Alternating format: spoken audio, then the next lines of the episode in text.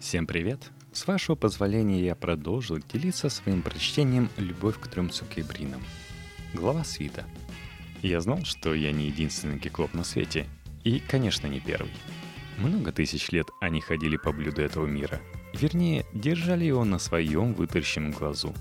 Это был, возможно, один из древнейших земных институтов. И существовали строгие правила, которые мне следовало выполнять. Правила не обсуждались. И еще они были довольно странными. Я уже сказал, что не мог использовать свои силы в личных целях или даже в соответствии со своими понятиями о добре и зле. Но это было еще не все. Та уникальная и ни с чем не сравнимая роль, которую я играл в мироздании, подразумевала, кажется, льготы и преференции. Если любой газенфюрер, любой банкир или римский папа, а эти люди вовсе не решают возникшие во Вселенной проблемы, а только создают их, живет в собственном дворце в окружении личных гвардейцев, придворных поэтов и на все готовых танцовщиц, то я мог, как мне кажется, рассчитывать даже на большее. Свой остров, пурпурная мантия, функционирующий по строгому и таинственному распорядку двор, лучшие сыны и особенно дочери человечества, ждущие, когда на них падет мой задумчивый взгляд — Скульпторы, состязающиеся за право высечь мой портрет в мраморе. Кантаты в мою честь, белые голуби, выпускаемые на свободы в мой день рождения. И бесконечные заговоры. Именно для того, чтобы всего этого не происходило, Киклопу следовало скрывать свою миссию и жить среди людей, затерявшись в одном из крупных городов. Он должен был вести среднестатистический образ жизни.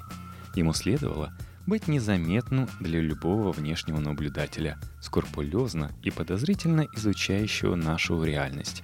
А такие наблюдатели существовали. Позже я расскажу о них подробнее.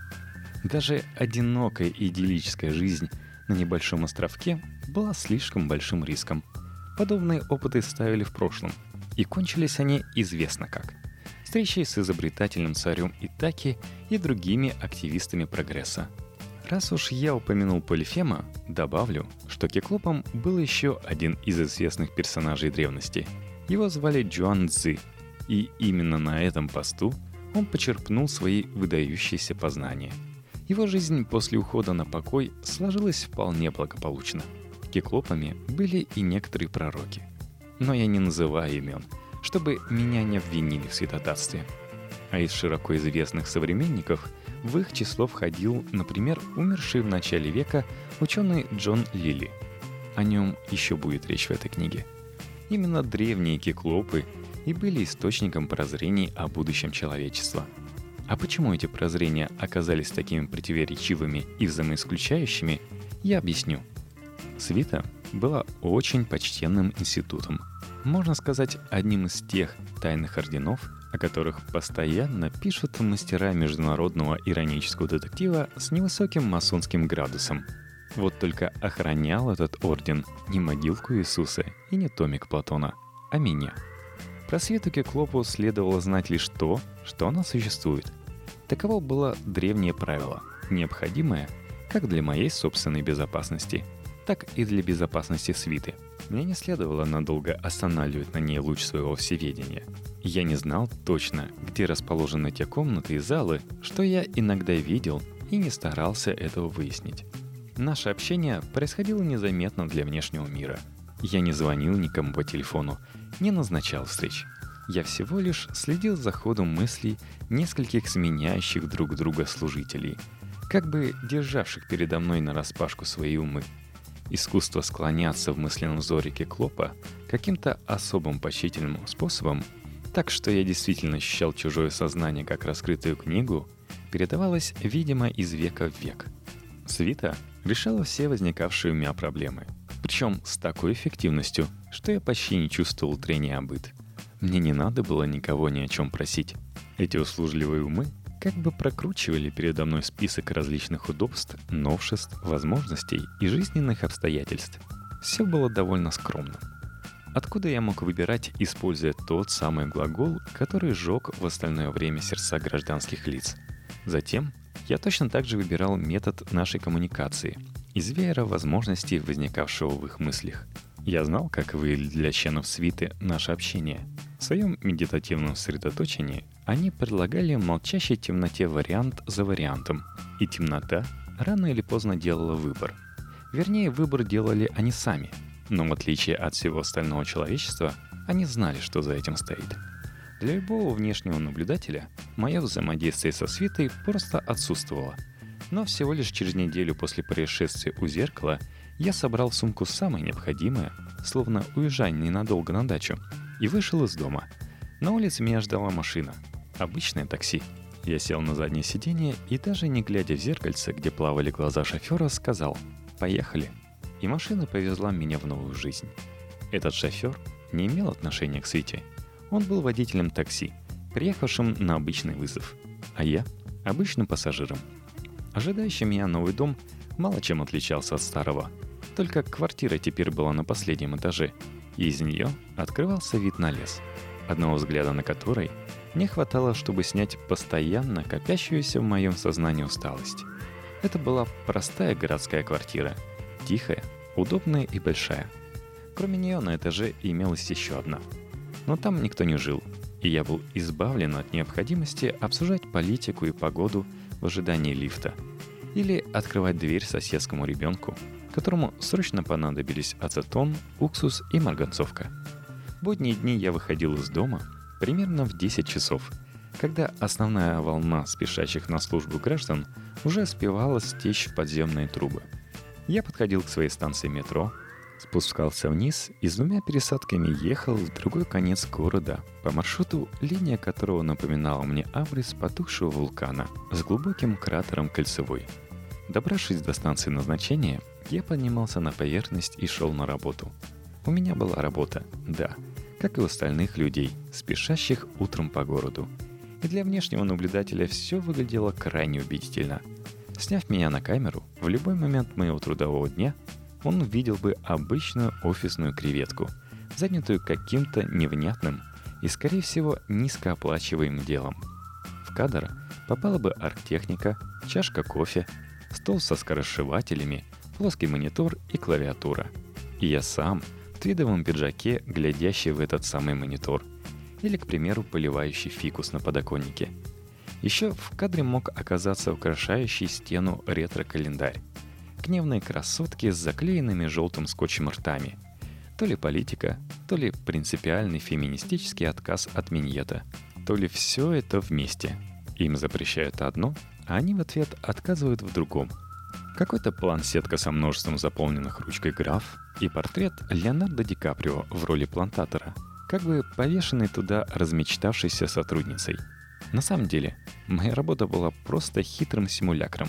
Ее не существовало. Я понимаю, что подобное может сказать про себя почти любой представитель креативного класса. Но мои слова следует понимать не в переносном смысле, а в прямом. Моя работа была выстроена на симуляции изначально – она не имела отношения к внешнему миру вообще. Мой маскировочный офис располагался в бывшем сталинском министерстве, просторном послевоенном здании, где существовало огромное число самых разных контор. В мою комнату ввела отдельная дверь из длинного коридора с раздолбанным, кажется, еще советским паркетом. С обеих сторон от моего кабинета размещались мутные московские конторы, где люди бессмысленно мучились с утра до вечера – испекая входящие и исходящие документы, подсиживая, кидая и динамя друг друга. А в тайном аппендиксе между этими вавилонскими печатями за столом с декоративными папками возле исправно работающей, но такой же декоративной арктехники сидел декоративный я. Расстояние от меня до ближайшего офисного пролетария обычно не превышало 5-10 метров. Самый близкий сидел прямо подо мной этажом ниже. Его звали Кеша — из внешней двери моего убежища, звукоизолированной с обеих сторон, висела выдержанная в общей стилистике этого здания красноватая табличка желтыми буквами. Старший инспектор ОГИПРО Киклоп ОК. Прием строго по записи. Ниже был подклеен скотчем какой-то список. Слово «сдали», и под ним длинный перечень фамилий. Этот список иногда меняла моя секретарша, вешая на его место какой-нибудь другой. У слова «агипро» не было никакого смысла вообще. А вот фамилию Киклоп подобрали гениально. Сидоров или Рабинович вызывают понятные подозрения, а такая может быть лишь на самом деле. За входной дверью начинался небольшой предбанник со столом секретарши. Стол этот всегда пустовал. Секретарша приходила в те дни и часы, когда меня на работе не было. Я никогда не встречался с ней лично. Ей объяснили, что она нанята с целью сохранить вторую инспекторскую ставку. Кто не поверит, услышав такое? А на деле ей надо было только убирать офис и симулировать активность, вывешивая на дверь разного рода списки.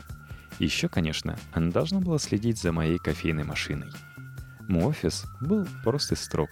Стол с черным кожаным креслом, узкий диван, телевизор, кондиционер, личный туалет — скрытый за неприметной дверью, прямо как в ялтинском кабинете Николая II. Стеллаж с папками, цветок в горшке.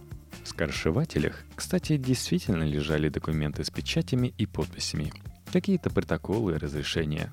Подозреваю, что с моей подписью. Секретарша приводила все это в убедительный рабочий беспорядок в те дни, когда меня не было. Ее же невидимые руки наполняли всякой вкусной мелочью небольшой холодильник. Обед мне приносил в просторной сумке человек в форме курьера DHL. У него был свой ключ от двери. За ней он оставлял свою вместительную форменную сумку с едой и забирал такую же, принесенную вчера.